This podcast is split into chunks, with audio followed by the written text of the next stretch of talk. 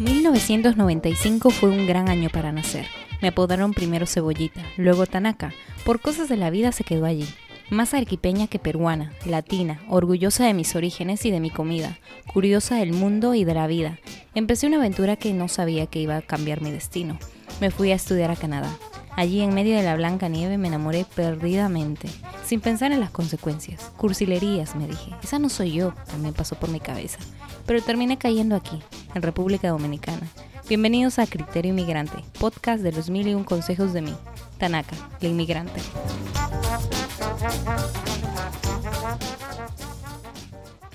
Inmigrantes, otro episodio interesante de la historia de un inmigrante. En esta ocasión es una venezolana en Calgary, sí, en Canadá. Uf, ese bello país tiene encantados a más de uno, y me incluyo a mí. Así que hoy aprenderemos qué sorpresas guarda Canadá junto a Ilse. Bueno, a ella la pueden seguir en Instagram como arroba Winter and Maple. Bienvenida, Ilse. Muchas gracias, Tania. De verdad que es un placer estar aquí acompañándote y, bueno, sirviendo de inspiración si les sirve la información que pueda compartir con ustedes. Ay, sí, hay mucha información ahí afuera. Uno se marea de tanto que encuentra por internet y hasta libros hay. Sí, así es. Sí, dime, ¿cómo, cómo, ¿cómo empezó eso? ¿Cómo empezó tu travesía? ¿Qué fue lo que te inspiró a irte de, de, de Venezuela? Cuéntanos un poquito de eso. Bueno, fíjate, eh, mi esposo y yo hace más de, imagínate, hace más de 15 años, habíamos pensado en, en la posibilidad de que en un futuro eh, nos fuéramos a otro país. No sabíamos a dónde, pero sí queríamos, nosotros habíamos tenido la oportunidad de, de viajar un poco. Habíamos ido a, a, varios países, por lo menos que sea Estados Unidos en las vacaciones. A nuestra hija la habíamos mandado a Canadá eh, para plan vacacional, así para que aprendiera un poco de inglés en el verano. Eh, habíamos ido a Italia porque también mi, mi, la familia de mi esposo es de Italia. Entonces nosotros conocíamos como que más o menos un poquito eh, diversas partes del mundo y tomábamos como ejemplo las cosas buenas que veíamos. Entonces sentíamos que que la situación en nuestro país se estaba deteriorando tanto cada vez más. Y cuando comparábamos con lo que veíamos en otros países, pues nos dijimos, bueno, en algún momento vamos a tener que tomar en serio la, la decisión de tener una mejor calidad de vida, tanto para nuestros hijos como para nosotros. Entonces, en, esa, en, esa, en ese interín que pensábamos hacer eso, lo que empezamos a descartar, a ver, que, bueno, tenemos el pasaporte de la Comunidad Europea porque por, al, por ser mi esposo italiano, ya también nosotros lo teníamos. Pero eh, mi esposo decía, pero es que los italianos, este, la comunidad italiana eh, sigue siendo igual de, de, como nosotros de comportamiento de latino y realmente no quiero ir hacia allá porque parte de lo que me está haciendo alejar de mi país ahorita es el desorden, es el, el, el caos, ¿no? Entonces queríamos como tal buscar un país con organización, ¿no? Pensamos en los Estados Unidos y entonces lo vimos desde el punto de vista como, bueno, si nos vamos a Estados Unidos, nos, nos tendríamos que ir como en un plan de inversión, de ser inversionistas para que poder tener una visa legal y poder emigrar eh, con, con, todas las de la ley. Eh, quizás eso fue, fue, un poquito de falta de información, porque después quizás hubiésemos podido obtener otro, otro tipo de visa, pero así lo vimos. Pero entonces tuvimos, eh, nos llegó información, supimos de una, de una, una amiguita, una amiga que, que había logrado la residencia permanente en Canadá, y le pregunté, ¿cómo lo hiciste? Ella nos refirió con su asesor eh, migratorio, la, la, señora Marta Niño, y fuimos y hablamos con ella, y bueno, ahí empezamos a, pre a preparar el plan para venirnos a Canadá. Wow, y o sea, realmente tú estás contando ahí detalles que tal vez mucha, muy, mucha gente no sepa o no lo tenga en cuenta. Es todo el análisis que tú tuviste que hacer, o sea, de descarte, de, sí. de elección y ver realmente dónde, cuánto de calidad de vida en ese porcentaje, porque cada país tiene un porcentaje de calidad de vida y uno de los mejores es Canadá. O sea, Correcto, fíjate, innegable. Fíjate que nosotros, cuando, cuando tú consideras eh, el país a donde te vas a ir, en el caso de nosotros, lo que pensábamos era, bueno, claro que nada nos va a atar, claro que el día de mañana si decidimos regresar, pues mira, lo, lo haríamos, ¿no? Pero queríamos pensar a largo plazo. Entonces, no queríamos estar con, esa, con ese dilema de que, bueno, si vamos a Estados Unidos y después nos niegan la visa, ¿qué vamos a hacer? Nos tenemos que regresar. En cambio, el tema de Canadá, así como lo tiene Australia y creo que Nueva Zelanda también lo tiene, tiene planes de inmigración. Entonces, te brinda la oportunidad de que tú vayas ya con una residencia permanente, con una, la bendita tarjetita que, que te permite ser como un ciudadano canadiense. Y por eso, eso fue, de verdad que eso fue para nosotros como que el, el digamos que la, lo que más nos convenció. Hablando de ese tipo de programas de inmigración, eh, mucha gente dice, o sea, yo lo he visto, realmente tú has hablado mucho de eso, que hay dos maneras de hacerlo y lo voy a resumir en, en, mis palabras. Una que es de teniendo la visa de estudiante, que es una de las más, eh, mm, se podría decir más fáciles en cierto sentido, de papeleo y todo, y simplemente el proceso se vuelve más, fluye mucho mejor. Eh, y obviamente con el tiempo tú vas, eh, te gradúas, buscas el trabajo y tienes más opciones. Y bueno, lo más difícil, eh, supuestamente, es para las personas que realmente, obviamente, no tienen un inglés súper profundo y mm, tienen que estudiar inglés para poder realmente ser admitidos con una visa de trabajo. O sea, es mucho más difícil entrar directamente a trabajar a Canadá. Entonces, Canadá es un destino, podríamos decirlo, para ir a estudiar con la meta de irse a estudiar y quedarse. No es con la meta de pasar, por ejemplo, una maestría y venirte, porque creo que eso sería como que mucho gasto en ese sentido, ¿verdad? Exactamente, sí, sí.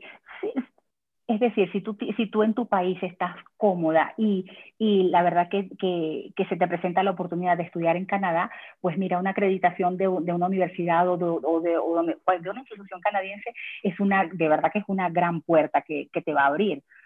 Pero si lo que quieres es que estás, es que estás pensando es en que te quieres venir a Canadá, mira, yo no lo hice con visa de estudiante y te digo, si, me, si volvieran a hacer, lo haría con visa de estudiante porque las ventajas que tienes eh, eh, al, venir a estudiar a Canadá, la ventaja que tienes es que primero que ya entras a la cultura canadiense a través de una institución, ¿no?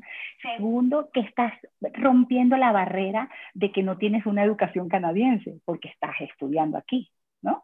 Entonces, tercero, que la, esa, esa, la cultura, la educación y después la experiencia canadiense que la vas a obtener porque cuando vienes a estudiar aquí participas en ese tipo de, de digamos, de, de, actividades con la, con la misma institución que te permite eh, trabajar ciertas horas o que, o que de repente puedas hacer pasantías. Eso, esas son las tres barreras que tiene un inmigrante cuando llega a Canadá. Y si tú vienes como estudiante, pues las, las pasa, les pasa por encima. Claro, claro. Y mucha gente tal vez se pregunte, ¿yo puedo tener una visa estudiante teniendo 40 años?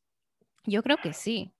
Yo también creo que sí. Yo te digo, yo no soy asesora, pero te digo, como, eh, como lo cuento en mi cuenta, este, que fue por donde me, me, conociste, eh, en Winter Maple, yo eh, comento y hablo mucho sobre lo que yo he aprendido aquí, porque eh, la gente, me, primero eran solamente mis amigos, después empezaron los extraños también a preguntarme.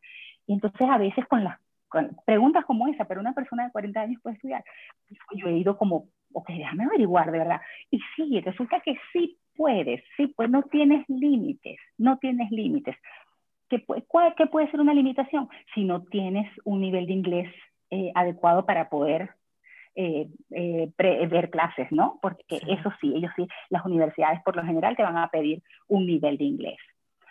Pero si lo logras, si tú estudias inglés, digamos que si no quieres venir a estudiar inglés aquí porque formaría parte de más costos, apartando de lo que sería después la educación que, que, quieras, que quieras obtener, el certificado, el diploma que quieras tener, si primero empiezas con, la, con, con lo que sería el curso de inglés, a lo mejor puede ser bien costoso, ¿no? Pero si en tu país haces cursos en línea, si te preparas y después vienes a estudiar, uff, eso es de verdad que a mi, en, mi, opinión es la mejor manera para venirse a Canadá para ser residente permanente. Exacto, cualquier tipo de especialización, diplomado, Eh, tal vez algo mucho más, em, me parece que Canadá siempre está buscando, y eso creo que es algo que mucha gente supongo que debe tener en cuenta, el, el hecho de que Canadá necesita técnicos en ese sentido, necesita mucha gente que haga las cosas, solamente que es, inclusive, yo lo vi, o sea, y es cierto, hasta el electricista necesita cierto permiso para poder trabajar. Entonces, no cualquier persona puede decir, yo soy electricista y quiero trabajar en Canadá. Mm, eh, eh, necesitas una inversión bastante fuerte que creo que ronda más o menos los 10 mil dólares por ahí. Puede ser, sí. Y pues eso es, eso es algo que te convierte, tienes que tener la meta clara de qué es lo que vas a hacer en Canadá. Exactamente, Tania, exactamente.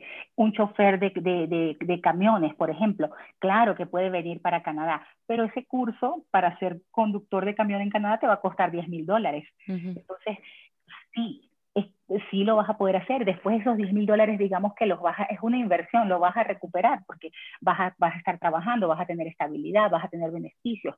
Con tus impuestos estás pagando también tu seguridad social. Entonces tú vas a tener acceso a cualquier, eh, al sistema de salud de Canadá. Entonces es bien, pero bien, bien interesante y bien productivo, me parece a mí.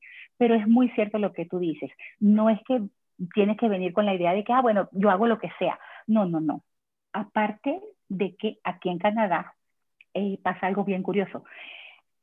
Aquí la, la, la sociedad es como una sociedad eh, bien, bien equitativa, bien, eh, yo, yo me imagino que hay gente con muchísimo dinero y también me imagino que hay gente con, con, muy poco dinero, para eso existen muchísimas organizaciones que ayudan a las personas muy pobres, ¿no? Que, que no son muchas, pero, pero sí existen. Pero la clase media, que es esa clase media que, que eh, digamos que es bien, bien horizontal en, en, en cuanto al, al sistema, eh, puede ser, tú puedes estar viviendo en esta casa y tu profesión es, no sé, contadora y tú estás trabajando como contadora y tu vecino al lado puede sencillamente ser una, una persona sin desmeritar, por supuesto, a nadie, pero que sencillamente trabaja en, un, en una cafetería sirviendo café. ¿Por qué? Porque tanto derecho tiene ella a comprar su casa o a rentar su casa como lo tienes tú si eres contadora y estás viviendo en esta, en esta, en esta casa. Entonces es una sociedad bien equitativa y eso significa que aquí los canadienses, ellos no tienen esos complejos de que yo no voy a limpiar casa, yo no voy a trabajar limpiando casa o yo no voy a trabajar sirviendo café. No, no, no. Aquí hay gente que decide no estudiar y sencillamente se dedica a hacer algo y porque con eso va a vivir, porque, porque el sistema se lo permite. Entonces, esa mentalidad que existe de, de repente, por lo menos yo lo he visto mucho en, conocidos en Latinoamérica, que dicen, no, pero seguro que en Canadá este, están necesitando gente que cocine. Puede que necesiten a alguien específicamente que sepa, no sé, hacer algo que tú sepas hacer, ¿cómo no? Ojalá pero no es que un canadiense no se va a atrever a cocinar o que no, o que no lo va a hacer. No, aquí, aquí, aquí hay de todo. Y eso sí, la competencia es fuerte porque la gente se prepara. Ese ejemplo que tú diste del electricista es fabuloso porque tú ves, ¿cómo no? Tú ves una persona que te cobra solamente por venir a, a, revisar lo que, algo que tú le, le dijiste, pues, que tienes un problema con un, un fusible, una cosa, algo de electricidad solamente por venir seguramente te va a cobrar 75 dólares, ¿no? Solamente por venir, sin hacer solamente eso, y eso a lo mejor te hace lo que tenga que hacer y a lo mejor te dice, bueno, pero le tengo que sumar la pieza o qué sé yo, y esto, y esto va tanto. Y tú dices, ah, pero es que yo me quiero ganar esos 75 dólares así. Ok, certifícate. Ahí viene la cosa. Sí. ¿Ves? Entonces, sí, eh, sí puedes venir, sí puedes trabajar, pero no es que no, el, el, canadiense no va a pensar, este, ay, que vengan, que vengan los latinos aquí a, a no sé, a, limpiar, que es por lo general lo, con la mentalidad que uno, que uno tiene, ¿verdad? De que, bueno, yo hago lo que sea, así sea limpiar casas o qué sé yo. No, aquí hay, aquí hay personas, grupos de, yo conozco grupos de mamás, mamás de, de otros niñitos, compañeritos de, de colegio de mi hijo, que tienen compañías de limpieza, y no compañías de limpieza donde ellas lo dirijan. No, no, ellas se arremangan y ellas son parte de las que, personas que van a limpiar. Canadienses, ¿me entiendes? Canadienses. ¿Por qué? Porque es un trabajo tan digno como cualquier otro. Entonces, entonces es, es, a diferencia de repente yo lo he escuchado con, con Estados Unidos, por ejemplo, que la gente dice, aquí sí, aquí hay, claro, compara una población de Canadá, que son 30 millones de habitantes, con Estados Unidos, que son 230 o 200, 240 millones de habitantes, por supuesto que es muy diferente, ¿no?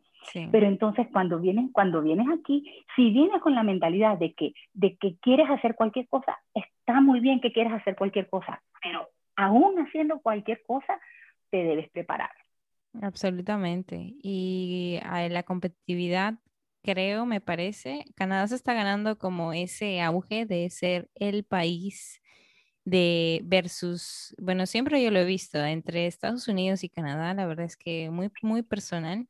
Yo prefiero Canadá por, por todo ese sistema de, te ayuda a sentirte un poquito más cómodo en siendo inmigrante. O sea, yo lo he visto en la universidad, tantas actividades que yo tenía de integración con otras culturas. Eso no lo tienen en otros lados. Es muy difícil. Y si lo tienen, pues no lo desarrollan tanto como en Canadá.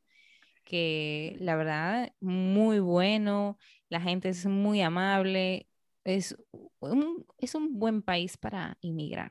Sí. Es muy, muy curioso. Yo sé que tú llevas aproximadamente ya cinco años por allá. Casi cinco años, sí. ¿Y qué tal? Durante ese tiempo ha habido algo que, que tú digas, wow, me gusta esto, no me gusta lo otro, ¿qué es lo que tú amas y odias de Canadá hasta ahora? A ver, déjame pensar, de amar me gusta mucho su organización, la gente es amable, eh, la, la, calidad de vida. Me gusta que todo funciona, eso me encanta, de verdad que eso para mí es como... Como la tienes lo mejor, me imagino. Exacto, sabes, que, que, que vas a un, sitio y no, cero burocracia, eso para mí, eso tiene tanto valor tanto valor el respeto por, la, por las autoridades, el, hecho de que, todo funcione. Eso para mí, eso, no tiene comparación con nada. De verdad, es, increíble, es increíble. Eso entonces, por la calidad de vida que, que, tienes, por todas esas circunstancias, me fascina, me fascina. De, mm, de odiar, no, no de odiar, no odio nada, gracias a Dios, pero que no me gusta, eh, ay, digamos, mm, vamos a verlo así, tienes, debes tener un presupuesto bien establecido, porque si no te puedes quedar, pero, pero sin platita en un 2x3. Porque sí, porque yo no sé en qué está eso, yo no sé si, si, acuérdate que Canadá, igual que cualquier país de primer mundo me imagino, pero te puedo decir por Canadá, sigue muchísimos controles de calidad para, para, para todo, forma parte de su, de su sistema. Entonces, quizás por eso, mira, es más costosa la vida que la que puedes tener, en, por lo menos yo vengo de Venezuela. Entonces, en Venezuela, por ejemplo, yo podía estar saliendo a comer a cualquier sitio casi todos los días y la verdad es que con todo que era costoso, pero la relación de lo que yo ganaba versus lo que yo podía eh, costear me alcanzaba. Yo me acuerdo que, incluso, por ejemplo, a la hora de, de comprar eh, mis cosas, todo, aquí, aquí es muy costoso todo, pero le veo el sentido. Es muy costoso porque, porque porque se, se cuidan, cada institución, cada comercio, cada local, se tiene que cuidar demasiado de que te está ofreciendo un, servicio de primer mundo. ¿Ves? Mm. Entonces, ¿eso qué hace? Eso hace que todo, que todo cueste. ¿Ves?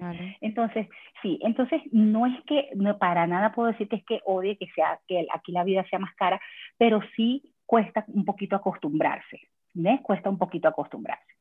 Sí, tú hablas sobre tener un presupuesto bien establecido y creo que es una de las grandes cosas que nosotros los inmigrantes, diría en su gran mayoría, no todos tal vez, pero en su gran mayoría eh, más o menos desarrollamos porque estamos bastante conscientes de cuáles son nuestros límites. O sea, sabemos cuánto más o menos gastar, sabemos cuánto realmente debemos de ahorrar porque vivimos en su, por eso digo, en su gran mayoría en el ahora No sabemos qué es lo que va a pasar mañana. O sea, lastimosamente, eh, como inmigrante, yo me siento muchas veces, eh, como no estoy en mi país, no estoy en mi tierra, eh, no estoy con mi familia, no sé si, si hoy me llega a pasar algo, yo tengo que, como que me obliga el ser inmigrante a guardar pan para mayo, sí o sí. Correcto. Entonces, creo que por eso mismo lo desarrollamos con el tiempo mucho más. Y yo la verdad es que soy bastante ahorradora en ese sentido, me, me calculo bastante bien. Pero en Canadá me imagino que debe ser algo abrupto. Tú hablabas sobre unos montos de, wow, eh, que uno no se imagina, tú sabes, gastar en Latinoamérica así al mes. Em, hablábamos de casi más o menos 2.500 dólares, una cosa así al mes para una familia de más o menos cuatro personas con dos niños. Y pues eso, eso es mucho comparado es mucho.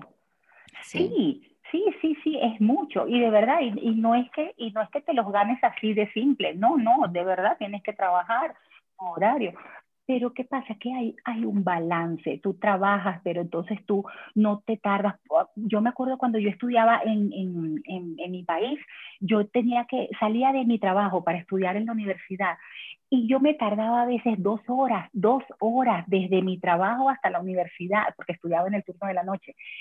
Y tú dices aquí, Dios mío, es que aquí cuando tú, si tú trabajas lo más que te puede tardar es media hora en llegar a tu, a tu destino, eh, porque, porque, porque el sistema funciona. Entonces tú eliges, bueno, yo voy a vivir en tal sitio y, yo sé que me queda más cerca del sitio donde voy a estudiar y, y te organizas tu vida, tú te puedes organizar la vida.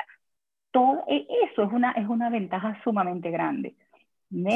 No, o sea, eso a mí me parece increíble y forma parte de, de, de la calidad de vida que tiene este país una cosa cuando me dices, por ejemplo, que, que odias así, tampoco, no lo odio, pero sí una cosa que sí me parece terrible, terrible es, y tú también eres inmigrante, a lo mejor coincides conmigo, uy, lo que, lo que, Dios mío, el estar lejos de tus afectos, de tus seres queridos, de tus familiares, eso es algo que no tiene comparación con nada, eso sí es verdad que es, es de verdad que ese sentimiento no se lo deseo a nadie.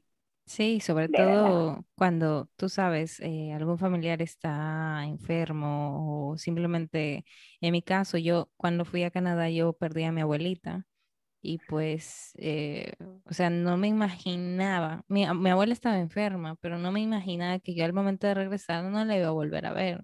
O sea, fue una despedida de, ok, te voy a volver a ver. Yo amaba a mi abuela, y pues fue fatal, o sea, me acuerdo que cuando regresé literal directo al cementerio y tal vez muy poca gente sabe eso, pero es difícil perder a alguien cuando uno está lejos porque, wow, y, yo no me imagino ahora en COVID, con la pandemia, me siento muy identificada con, con la gente que, que tal vez pierde un ser querido. Yo sé que tú hace poco perdiste a tu papá. Sí, sí, a mí, yo, a mí me tocó ver su, su sepelio, su entierro, su, su, su velorio eh, con el teléfono. Yo aquí, estaba aquí afuera en, en, el, en el patio de mi casa viendo, eh, llorando y sin poder estar allá con él. Y es, es demasiado doloroso, es muy, muy doloroso. Y yo creo que más doloroso incluso el hecho de no poder elegir cuándo cuándo y cuánto tiempo puedes estar con ellos, ¿no? Yo tenía, yo me había hecho muchas ilusiones de que mi mamá y mi papá eh, me los iba a poder traer para acá, porque forma parte también del plan de inmigración que tú haces y tú dices, bueno, después puedo optar para, pedir, para pedir a mis padres, puedes pedir padres y abuelos, patrocinarlos. Y en, en tantas, fíjate, en casi cinco años, entre tantas cosas, hubo un año en que mm, el primer año no calificábamos porque necesitas tener como ciertos montos eh, eh, de, pagos de impuestos eh, para que puedas decir, sí, ellos, ellos, no van a ser una carga para el gobierno, sino que tú te encargas de ellos como estaba trabajando solo mi esposo en el primer año, no coincidía, no podíamos eh, en el segundo año, no, no, no, no, los aceptaron. El tercer año, ya, bueno, ya en el primer año quien me quedaba era mi papá, porque cuando nosotros eh, emigramos aquí en el 2016, emigramos aquí, ese año murió mi mamá.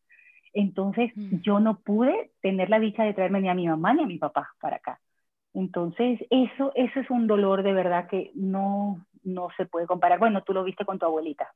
Sí, y más los latinos, creo, porque tal vez, yo no sé, los europeos son como en ese sentido más, un poquito más fríos, ¿no? Pragmáticos, ¿verdad? Exacto, prácticos y todo, pero a los latinos que tenemos a la tía al lado, aquí a la, o sea, somos muy em, querendones y pues duele más, duele más y Ay, no sé, yo, yo siempre oro. Lo que me mantiene más o menos eh, normal en, mi día a día es orar. O sea, orar por ellos, orar porque estén bien, porque los proteja, porque Dios los proteja.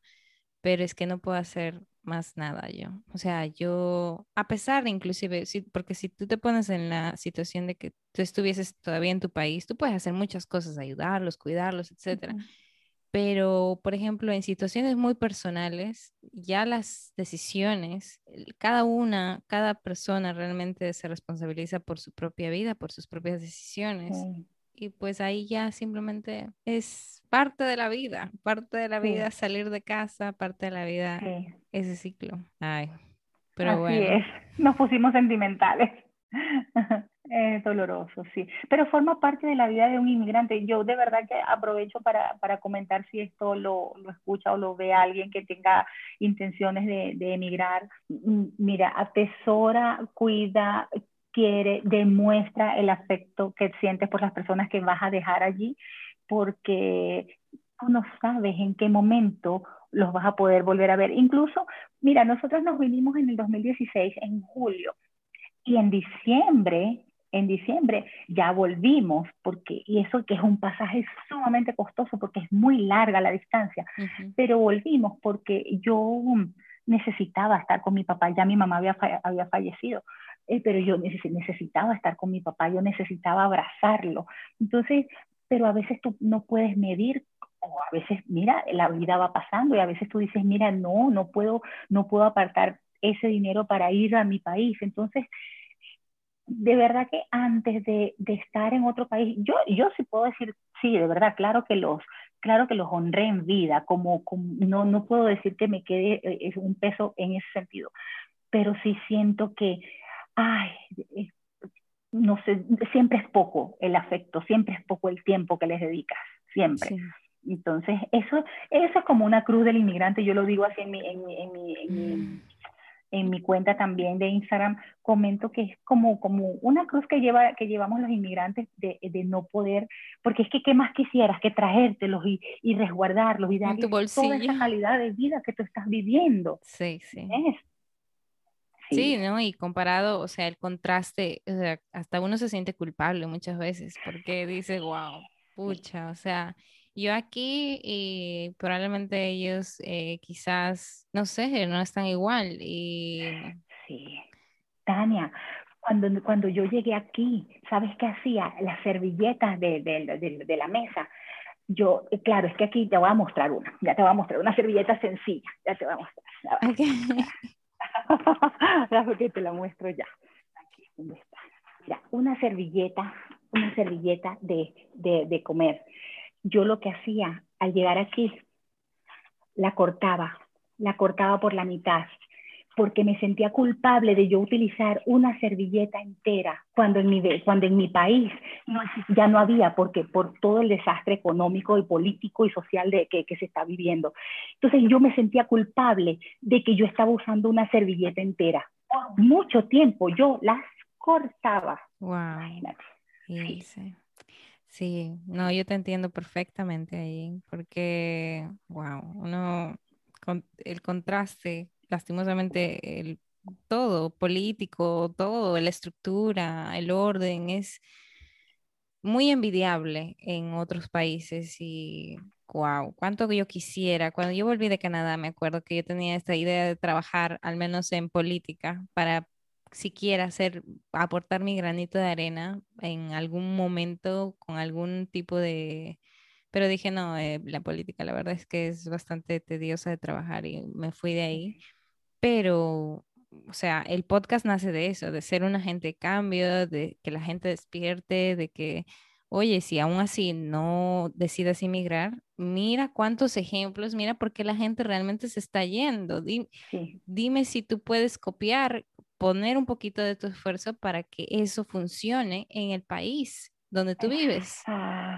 Entonces, eso yo quiero eh, tal vez crear una especie de movimiento un poquito eh, filosófico en ese sentido, pero eh, no sé, no sé cuánta gente realmente lo escucha, no sé cuánta gente se sienta movida por las historias de los inmigrantes que realmente valen la pena escuchar alrededor del mundo. Y bueno, uno de ellos, pues obviamente es el tuyo. Yo no sé si tú al final de cuentas en Canadá eh, te hubiera gustado que algo fuese diferente, o sea, en todo este tiempo, como... Bueno, fíjate, el, el que hubiese sido más expedito, que hubiese, sido más rápido y con más facilidad el poder eh, traerte a tus familiares. Yo estaba pensando en eso también. Sí, eso para mí habría sido, quizás, o sea, igual mi mamá murió de cáncer, o sea, igual eso no lo, no lo hubiese podido impedir y mi papá también murió muy viejito, pero así, así los hubiese tenido aquí una semana solamente, que, que ellos vivieran lo que yo les quería brindar eso habría sido para mí maravilloso, de verdad. Sí. Entonces, eso, las políticas hacia los familiares, porque, porque no estás llegando ni ilegal, ni estás llegando a quitarle nada a nadie, no, estás llegando como un residente porque tienes, fuiste aprobado por el gobierno, ¿ves?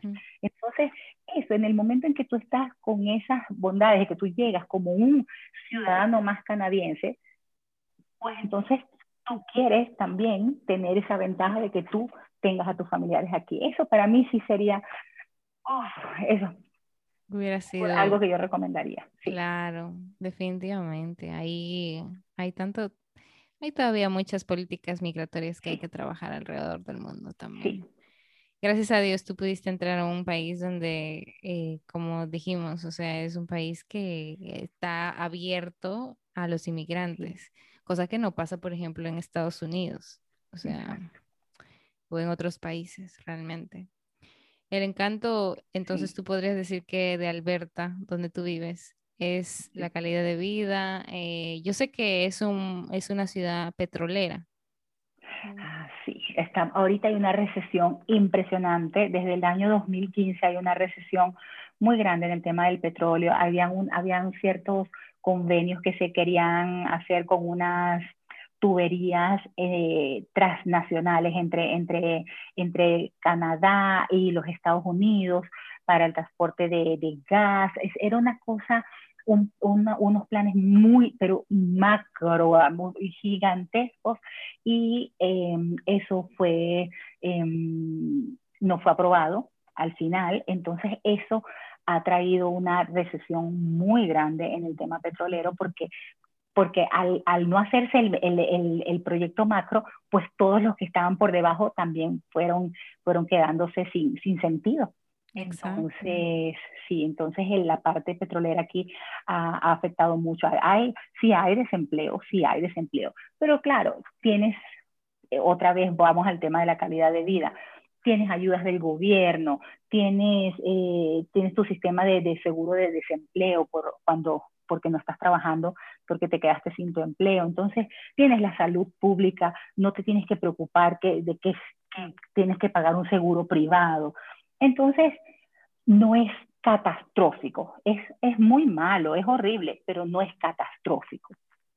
Ah, bueno, en ese sentido, mm, yo quisiera que todo el mundo fuera como Canadá, porque ese, es, ese es el gran problema de otros inmigrantes. Como tú dices, me quedo sin trabajo, pues no tengo seguro. Si no tengo seguro, eh, pues corro un gran, gran peligro, porque quién sabe si algo me pasa y nadie me atiende.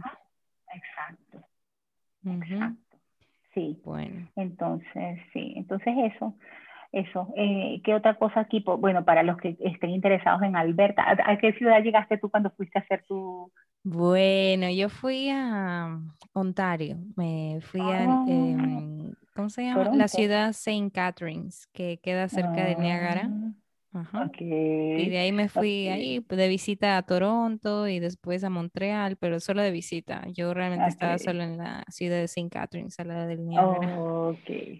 Bueno, no sé cómo será allá porque no lo conozco, pero aquí en Calgary, que está en la provincia de Alberta, aquí hace mucho frío en el invierno. Sí, en Canadá todo es frío. sí, hace mucho frío. Ahorita, fíjate que ahorita, hoy, por ejemplo, hoy fue un día soleado Aquí pasa eso mucho. Calgary es muy soleado. Eso es algo que a las personas que, que se deprimen porque los, por cuando los, los tiempos grises no tendrán ese problema aquí, porque aquí a veces está en menos 40, pero está ese sol radiante. Entonces ah, tú no sientes, y, el, y el, el cielo azul, azul, azul, hermosísimo. Entonces, claro que tienes frío, eso no te quita el frío, pero no te sientes blue, no te sientes como, sí. Exacto. Eh, y hoy, por ejemplo, ya estamos como que saliendo del, del, del, invierno. Ya, por ejemplo, en mi patio, aquí en la casa, ya tú ves que ya no hay casi hielo, no hay casi eh, en una parte. y hoy estuvimos en 9 grados, 9 grados centígrados, que eso, eso es calorcito aquí. Sí, sí, yo sé, yo sé. Wow, Canadá con su frío. Yo creo que estuve en menos 20 en alguna oportunidad y mi esposo en menos 40 en, en algún lado. Wow, qué tiempos. Sí. sí, pero te abrigas bien, eh, tomas las, las, precauciones, ¿no? No es que vas a salir a menos 40 y vas a estar sin cubrirte porque te puede dar un, te, quemas, un frostbite en la nariz, en las orejas, ¿sabes? Pero de lo contrario, pues adaptarse, todos adaptarse. Sí, tú, hay, hay, algo que tú digas que el canadiense tiene costumbres medias curiosas, porque yo no llegué a, a vivir tantos años, tú sabes, como, como tú en Canadá, entonces eh, no sé si tú, ¿qué viste de diferente? ¿Qué es lo que ellos tienen en su día, en su año? Ok, bueno, déjame contarte varias cositas. Una, por ejemplo, es la costumbre de que tú al, entrar a sus casas te quitas los zapatos. sí, eso, es, sí. Sí. entonces esa es una costumbre que eh, es un poco rara, ¿no? Porque, porque yo no lo había visto, ¿no? No. Entonces, que sí, tú puedes tener eh, dentro de, de, tu cartera unas pantuflitas si quieres, o estás en medias. Eh, o, o, o, descalzo completamente. No, yo no me imagino estar descalza completamente en la casa de nadie, pero, pero, pero sí, tú te quitas los zapatos al entrar, te los quitas, es la regla. La excepción sería que ellos te dijeran, no, por favor, déjate los zapatos pues. Esa es la mm. excepción. Sí, sí, eso me ha pasado inclusive muchas veces. Entonces, eso yo creo que es un tema del invierno justamente, para, porque si no, si tú tienes invitados y llega todo el mundo con los zapatos con nieve, pues mira, te mojan toda la casa y se te vuelve un desastre. Pero, pero eso significa que incluso en verano, como sea, tú te quitas los zapatos. La excepción es que ellos te digan que no te los quites. Entonces, eso me parece bien curioso. Otra cosa que de repente que yo diga, bueno, que son claro, yo soy latina y a mí, por ejemplo, yo soy eso, muevo las manos y toco, yo toco a la gente y, y abrazo y beso. Aquí no, ¿sabes? Aquí es, aquí una persona te puede apreciar mucho y bueno, y ahorita después del COVID, yo no tengo idea cómo eso va a cambiar, pero a nivel mundial. Pero ya antes del COVID, claro, antes del COVID, ya tú aquí una persona te puede apreciar mucho, pero jamás un canadiense, por el hecho de que tiene tiempo sin verte, te va a abrazar. No, no existe. Eso es como que, hola, qué gusto verte, pero hasta ahí. y tú con aquellas ganas, con aquellos brazos.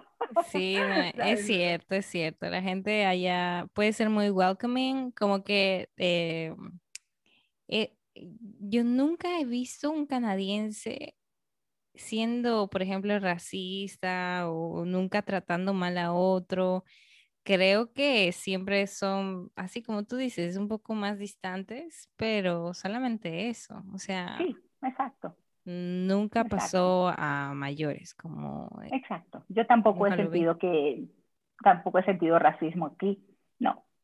No. Eso, eso es bueno, eh, porque, o sea, el hecho de que simplemente uno se siente mejor, o sea, sabiendo eso, como un, como un concepto antes de inmigrar, de decir, ok, allá a pesar de lo, cómo me vea, eh, de qué país sea o lo que, porque hay gente de todo lado en, en Canadá, o sea, hay gente de Asia, hay gente de África, hay gente de, o sea, de todos lados. Y pues es, uno nunca se aburre de, conocer gente. Eso es lo que a mí me gustaba más de Canadá. Sí, sí, sí, sí, sí. ¿Cuál tú crees que, sería como el consejo que tú le podrías dar a alguien que vaya a inmigrar? Eh, tal vez, pongámosle, una persona joven, más o menos de, de 25 años, versus a otra persona que tenga, por ejemplo, ya 35, 40 años? Bueno, yo diría que en, primer lugar, si eres una, al ser una persona joven, tiene, tiene más, em, digamos que tiene, tiene, tiene más fuerza, tiene más hambre de vivir las cosas, tiene más fuerza, yo creo que esa es la palabra, tiene más arrojo. De, eh, eh, puede, una persona de 25 años puede decir, pues sí, me voy y si no me gusta, pues me regreso a los seis meses y punto, o me voy para otro país y listo. Y puede tomar eso, mientras que una persona ya en sus 35 años quizás ya viene con la mentalidad de, de, de, de sentar raíces, ¿no? De, hacer una vida ya a largo plazo. Entonces, en el caso de una persona de 25 años que se venga, aunque el consejo es el mismo, quizás a la persona de 35 años le diría, piénsatelo muy, muy bien, organízate para ver si realmente ese es el país donde tú quieres llegar. ¿Por qué quieres ir a Canadá? ¿No? Porque una persona de 25 años puede pensar en venir solamente para, por estudiar el idioma y después decidir si dónde se va y es válido, pero una de 35 quizás pueda, pueda pensar, bueno, me voy pero si me voy, quiero ir a hacer vida allá, ¿no? Entonces, ¿por qué Canadá? Ese sería mi, mi, mi, mi, consejo, que piensen bien por qué Canadá. Organícense, hay diferentes países, hay otros países, y por ejemplo, si es una persona que tiene, le tiene terror al clima frío, pues mira, Australia también tiene planes de inmigración. Y claro, está más lejos y estás en el futuro, pero, pero igual, o sea, te estás yendo a un, a un país bastante lejos. Entonces, si, es, si tienes, eres una persona que detesta el frío y eso forma parte de tus prioridades, pues ponlo como un punto en contra a la hora de evaluar Canadá. No es que te voy a decir no te vengas porque no te gusta el frío, pero sí ponlo en tu, en tu lista de pros y contras. Evalúalo, claro. Evaluar por qué Canadá que, y, evaluarlo tratando, ahorita mira, con el Internet, Tania, tienes tanto a favor, puedes buscar tanta información, tanta información que puedes validar, porque si te metiste en una página y, leíste algo que no es, eh, que no te convence, pues abres otra pestaña y empiezas a buscar más información en otros sitios y hasta que vas armando la, la, información que tú puedas validar y decir, ah, bueno, ahorita sí, yo sé que me convendría Canadá por esto o no me convendría por esto. Pero es cuestión de organizarse y ver si eh, estás eligiendo un destino porque lo escuchaste, por moda o porque, o, o si por de verdad los que, la cultura a la que tú te, te estás, te, estás, te vas a adaptar forma parte de lo que tú quieres. Como te dije, para nosotros hubiese sido muy fácil irnos para Italia, pero no, no se parecía a lo que nosotros queríamos conseguir. Y, y, ojo, y, nos fascina Italia, nos fascina, nos fascina. Nos fascina ir de vacaciones nos fascina ir ahí a estar con, con, con, mis suegros y nos fascina conocer cada vez que vamos a ir, un, conocer un, un, destino diferente. Pero no es el lugar donde queremos ir a vivir. Entonces, eso, entonces eso es válido, cada quien, eh, pero y tú, eso es lo que tienes que armar tu lista y decir por qué sí o por qué no. Tú ahí pusiste un gran ejemplo de tal vez que mucha gente inmigra, no sé si por moda, pero sin las bases, sin información, sin tanta información. Entonces, claro, lo recomendable hasta ahora es haz tu plan de acción. Es un plan el que uno tiene que hacer, un plan de vida. No es simplemente, ok, me voy por tantos cuales y hago lo que quiero y ya veo en el camino.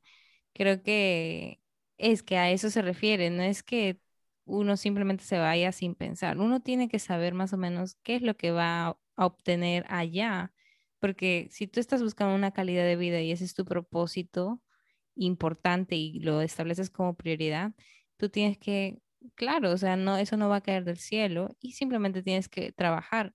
Es más difícil, obviamente, para un inmigrante, porque la cultura choca, el idioma choca, todo el trabajo, eh, etcétera.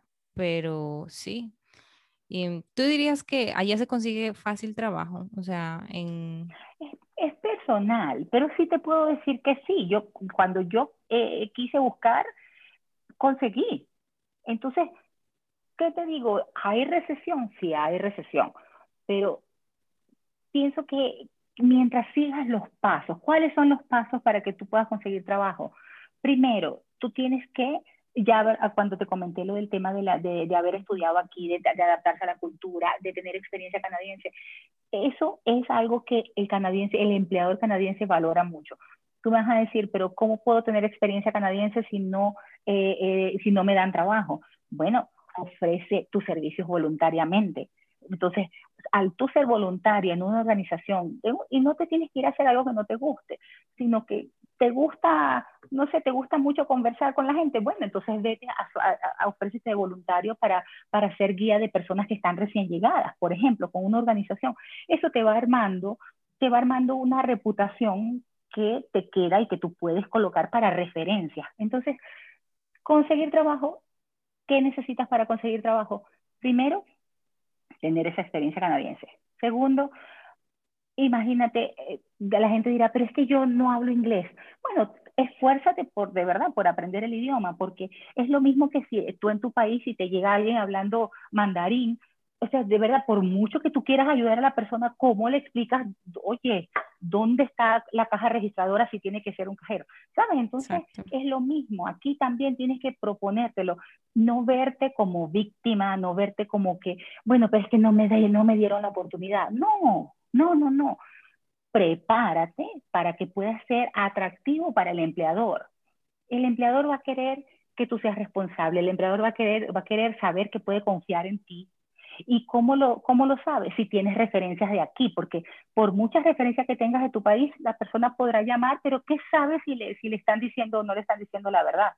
Entonces, eh, sí existen maneras de conseguir trabajo aquí, pero te tiene, es el, el, el buscar trabajo aquí es un trabajo te tienes que organizar. El sistema aquí, los resumés, que son los, los currículums que preparamos en nuestros países, aquí los resumés son diferentes a los nuestros en Latinoamérica, por ejemplo. Eh, aquí son diferentes, tienes que, tienes que adaptar tu resumen al de, al de, la, al de la forma de, de, del empleador canadiense para que sea vistoso para él, para que la persona quiera interesarse en ver quién es esta persona no le vas a colocar fotos porque a la persona no le interesa fotos. No sé cómo pasará en tu país, pero en mi país nosotros le colocamos fotos. Sí, sí, en Perú yo he visto, o sea, lo he hecho, pero la verdad es que muy personal, yo nunca he enviado foto porque siento que como hay cierta discriminación al momento de, enviar una foto. O sea, claro, o sea, ¿por qué te tienen que, por qué te tienen que contratar? ¿Por qué te tienen que ver la cara para saber si te van a querer contratar? Eso no es un valor agregado a tu, a tu, a tu, a tu trabajo per se. Claro. Exacto. Entonces, bueno, eso pasa aquí. Aquí tú no necesitas, no, no le vas a colocar, pero tienes que hacer las cosas de la manera canadiense. Entonces, ¿qué, qué, pienso yo que la, cuando, cuando la persona se enfrenta o tiene más barreras a la hora de buscar un trabajo aquí? Cuando no se pasa el switch de que no está en su país, sino que está en este. Entonces, una vez que estás en este, pues sí. Y una cosa que aquí es imprescindible a la hora de, de buscar trabajo es el networking que el networking es esa, esa, esa interacción que vas a tener, eso, eso de que, bueno, ya nos conocimos, entonces, bueno, te, ¿será que te puedo, uh, nos podemos conectar en LinkedIn y así entonces este, seguimos una, una, um, una, seguimos en contacto? Y el día de mañana, de repente tú dices, eh, ay, la verdad es que yo, yo conocí una persona, ella vive en Calgary, ella habla mucho, déjame ver, necesitas una persona así, ahí está Ilse Ah, o yo puedo decir, oye, pero mira, yo conocí sí, estaba en República Dominicana, mira, aquí te la tengo, ¿sabes? Entonces, pero necesitas networking. Aquí necesitas el networking para, para, para buscar trabajo. Como tú dices, o sea, es, eh, buscar trabajo es un trabajo y creo que eh, ahí es una prioridad máxima. Ese, el tener trabajo, es una prioridad en todo lado, o sea, es como no puedo inmigrar porque no sé qué trabajo voy a tener, no puedo hacer porque eh, no estoy lista para trabajar o no tengo experiencia. Creo que ahí es em, muy importante en ese sentido prepararse, o sea, prepararse, prepararse y mucho, porque sí, vivimos en un mundo competitivo. Sí, exactamente. Y nada, o sea, me gustaría tanto seguir conversando contigo para, wow, o sea, yo tengo mil y un historias sobre Canadá y Canadá, la verdad es que me ha enseñado a hacer eso, el agente de cambio. He visto tantas cosas buenas allá, tantas cosas que funcionan, como tú dices, todos los servicios, todos los procesos, todas las instituciones, el hecho de trabajar tan solo, los líderes que se forman en las, en, en poco a poco en las universidades, porque e, es eso, o sea, y, y, y la multiculturalidad que existe. Eh, te enseña mucho, o sea, te nutre. No es que simplemente pues te alimenta y ya, o sea, y después lo, lo se va de ti. No, es, es realmente que, que te nutre y te queda para toda la vida. Porque mírame, o sea, después de cinco años yo sigo hablando de un país al cual yo fui, o sea, yo a este punto digo, bueno, es que eh, Canadá seguro me embrujó porque en algún momento, en algún momento yo tengo que retornar, sí o sí. Ahí es donde yo conocí a mi esposo, ahí es donde eh, realmente me enamoré de mi carrera, inclusive un poquito más. Eh, allí es donde conocí mucha gente súper nice, súper increíble, eh, o sea, varias cosas. Y eso nunca se olvida. Qué bonito que esa haya sido tu experiencia y de verdad, fíjate, estadísticamente eh, somos dos personas hablando de Canadá. Estadísticamente, a lo mejor tú pudieras decir que sabes de alguien que no le gustó o yo decir de alguien que no le gustó, pero la verdad es que el que yo conozco le gusta Canadá.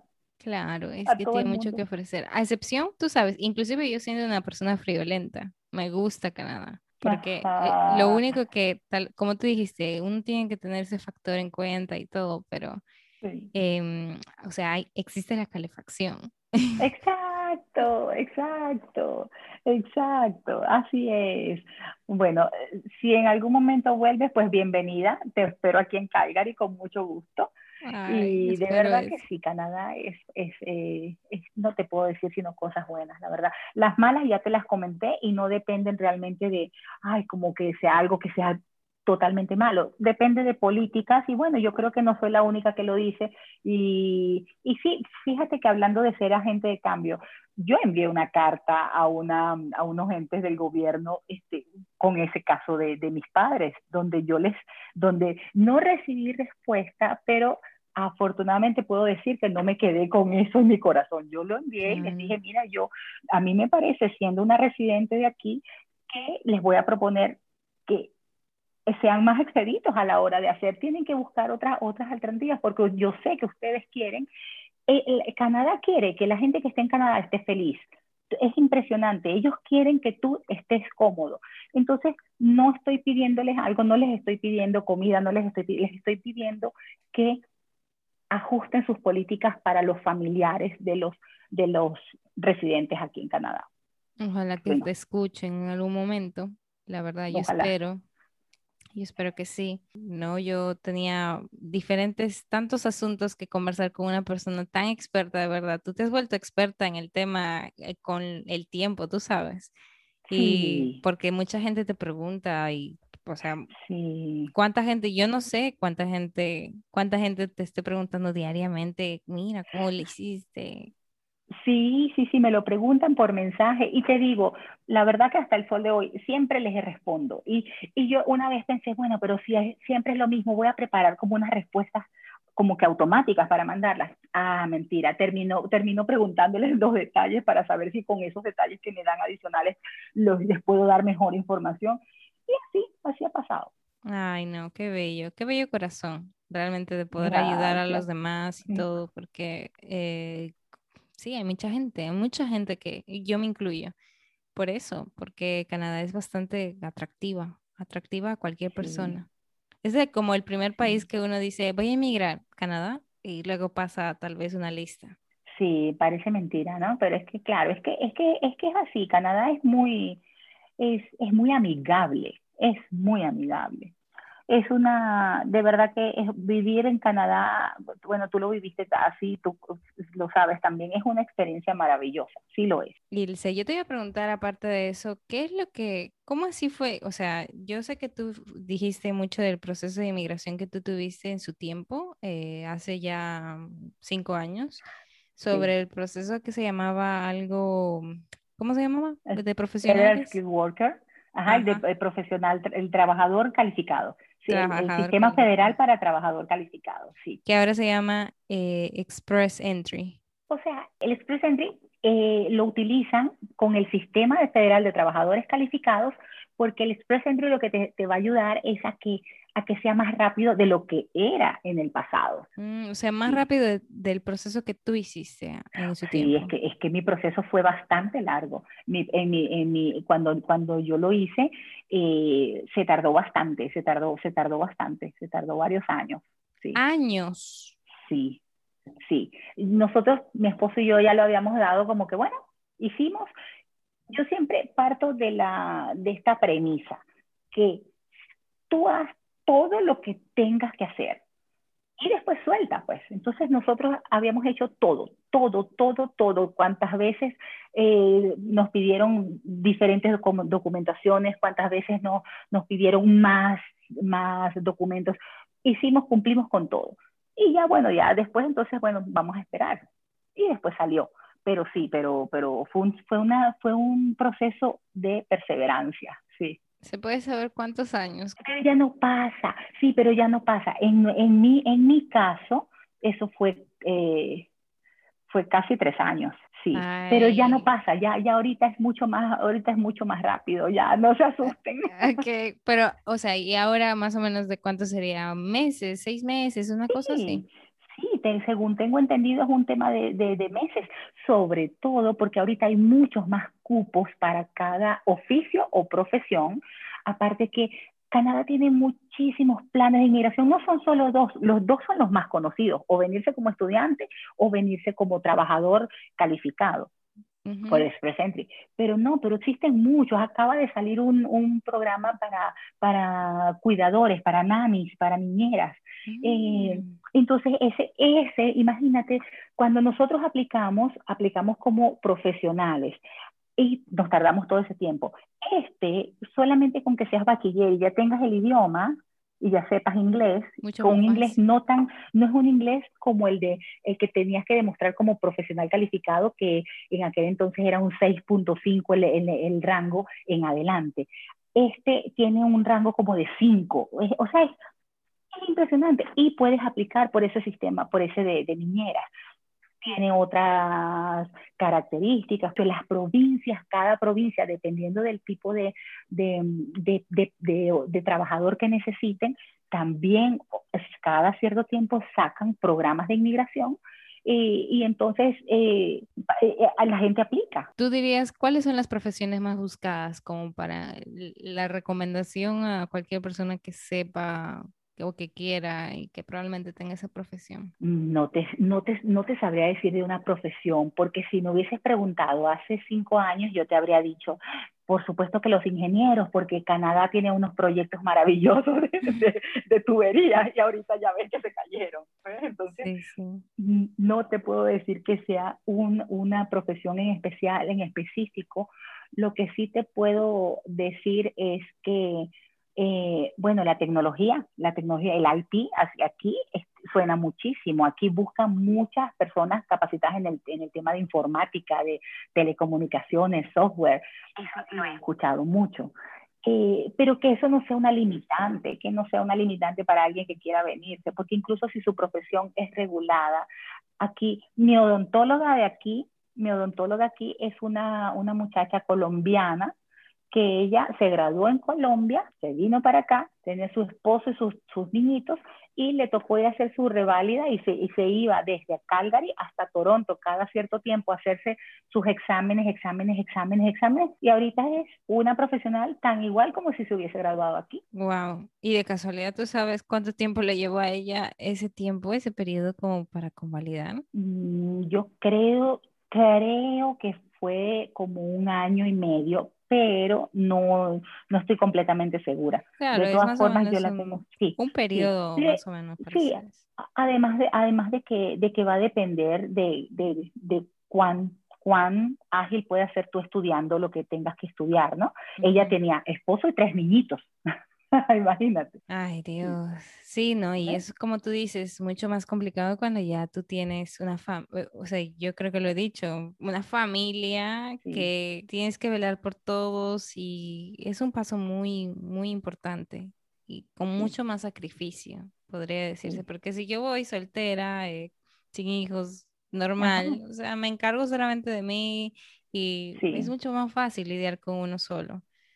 Sí. Eh, pero con la familia ya es, es, otro, es otro nivel. Pero sabes que, Tania, una persona, una familia que venga con sus niños chiquitos para acá, eso es una bendición, es, es un regalo maravilloso que le están dando a esos niños, porque la vida aquí para los niños es es maravillosa, la calidad de la educación, la, la, la, calidad de vida que puede tener ese niño, lo que va, lo que va aprendiendo de, no solamente eh, por el tema de la educación en, en, su escuela, sino como cultura. Es muy bonito, es muy bonito. Son unos niños que, que son unos niños sanos, son unos niños eh, con, con, aspiraciones, con, con, con, método, con organización. De verdad, es una cosa, los enseñan a pensar, los enseñan a, a a defenderse. A mí me parece muy lindo el Canadá para niños, de verdad. Yo te digo, mi, mi hijo pequeño tiene 12 años y él tiene, llegamos aquí, exacto, él tenía 7 añitos. Me está feliz, él está feliz y lo que, lo que, a mí me gusta como él, como él, la, la, vida que él está teniendo. No, yo sé que la educación en general, yo me acuerdo que cuando vivía, yo porque yo vivía con un homestay, me quedaba en la casa de una persona y eh, ella me decía que en Canadá tenían esta costumbre, como que esta eh, manera de pensar respecto a la educación, porque la educación allá es, o sea, pagada por el Estado, a menos que uno quiera realmente tener un colegio privado. Pero en general la educación estatal es bastante buena. Y ella me decía, bueno, como la gran mayoría piensa así, o sea, es, los niños van desde que pueden al colegio estatal, se gradúan del colegio y todo ese, todo ese tiempo los padres se enfocan en ahorrar para la universidad. Y pues van ahorrando, van ahorrando poco a poco para la universidad. O sea, la mensualidad que vayan pagando del colegio, en vez de pagarla en el colegio, la, paga, la ahorran para la universidad. Y ahí crean un fondo para eso, para cuando llegue ese momento. Y cuando ya llega a la universidad, que es lo más caro, ya lo sacan de ese fondo. Así no repercute en otros, en otro tipo de gastos y etcétera. Y yo dije, wow, tan solo si eso pasase en Perú sería la cosa más diferente, buena. Y, te digo algo más sobre eso, fíjate, el gobierno te pone, si tú le ahorras en el banco por, por tu niño eh, anualmente, o mensualmente, pero eh, al final del año tienes una cantidad ahorrada por, por tu niño, el gobierno también te pone una cantidad de dinero para ese niño. Wow, proporcional, eh, o sea, ¿un porcentaje o? Un porcentaje, sí, ah, un porcentaje. O sea, mientras más tengo ahorrado, mejor. Sí, sí. Y, y, te digo otra cosa, a veces no es suficiente porque a veces eh, de, es posible que tu, tu hijo quiera estudiar en una universidad que no está en, el, en, la, en, la misma, en la misma ciudad y que entonces tenga que pagar otros gastos y que entonces decida pedir un préstamo al, al gobierno, pues va a pedir un préstamo, pero también, pero también va a pedir, eh, va, va, a tener acceso a becas. Entonces, claro que si al pedir préstamo vas a quedar debiéndole al gobierno, pero tienes facilidades de pago después que te gradúas, tienes, eh, eh, tienes esas becas que te han ayudado a que el préstamo no sea tan alto. Es decir, es una, es una ventaja. Y si uno empieza a estructurar y realmente quiere que todo sea lo más económico posible y todo, la verdad es que yo en su momento dije, eh, Canadá te ofrece todo esto de la colegiatura que es bastante buena, súper chévere eh, durante eh, la época de primaria y secundaria. Y pues luego en Alemania, que también son las universidades estatales bastante buenas y económicas y, o sea, es, son una de las mejores universidades que hay allá. Eh, pues sería esa combinación de estudiar allá y Fabuloso. Y la verdad es que yo, por eso mismo, aliento mucho a la gente a investigar porque tal vez puedan hacer ese mix. ¿Quién sabe? ¿Quién sabe? Claro. ¿Quién sabe? Es, es cuestión de organizarse y de buscar la información. Nunca había estado la información tan a mano como desde el momento que tenemos nosotros eh, tenemos internet. Y de verdad que eso es algo que no tenían nuestros padres, eso es algo que no solamente no lo tenían, sino que muchos, en, en, por lo menos en mi caso, ellos no, no, hubiesen sabido cómo orientarme, pero en, esto, en este caso ya estamos como, es una, somos una generación con mucha información y ya pensando en cómo, cómo esa información la podemos usar para nuestras familias. Es un gusto, como te dije anteriormente, es un gusto poder hablar contigo sobre este tema tan eh, bonito y, o sea, este país tan, tan bonito que tiene muchas cosas que ofrecer. Eh, y mucho más. Yo creo que todavía va a seguir mejorando. O sea, el primer país del primer mundo que establece sus políticas migratorias bastante claras. Atractivas, sí, así es. Pero bueno, irse. Tal vez probablemente te vuelva a invitar en otro episodio, quién sabe si mucha gente tiene tantas preguntas, pues adelante, yo coordino contigo si es que surgen más preguntas o comentarios. Con mucho gusto, Tania, con mucho gusto, claro que sí. Bueno, nada, Irse, que tengas unas buenas noches porque ya ya... Sí, aquí es de noche. Ya es de noche. Y nada, nos vemos en el próximo posible episodio. Seguro. Muchísimas gracias a ti, Tania. De verdad que disfruté mucho esta conversación y bueno, con mucho gusto eh, nos volvemos a ver. Claro que sí. Feliz noche para ti también.